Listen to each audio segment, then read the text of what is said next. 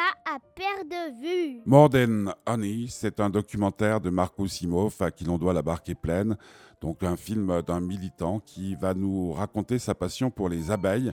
Il faut dire, d'ailleurs, vous entendez, les abeilles, on parle d'elles, elles sonnent immédiatement, c'est comme ça.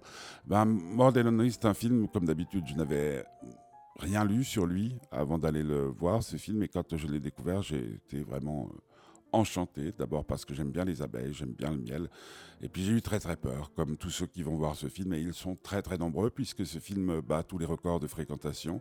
Très très peur parce que visiblement nos amis euh, les abeilles, bah, nous dépendons d'elles. Si un jour elles devaient disparaître de la surface de la Terre, vu les traitements qu'on leur fait subir pour qu'elles piquent pas, pour qu'elles soient toutes noires ou qu'elles soient toutes jaunes, ou je sais pas, j'ai pas tout bien compris, eh bien euh, quelques temps après, notre belle euh, civilisation et nos belles civilisations disparaîtraient de la surface de la Terre. Donc c'est un film poignant, c'est un film passionnant parce qu'on va visiter des tonnes de pays.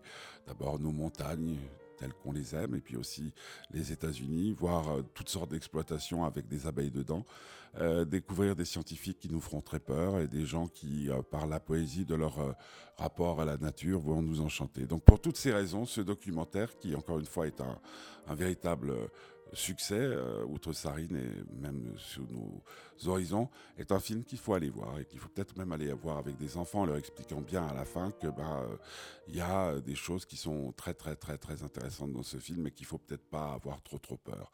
Je dis ça pour les tout petits. Le titre More Than Honey.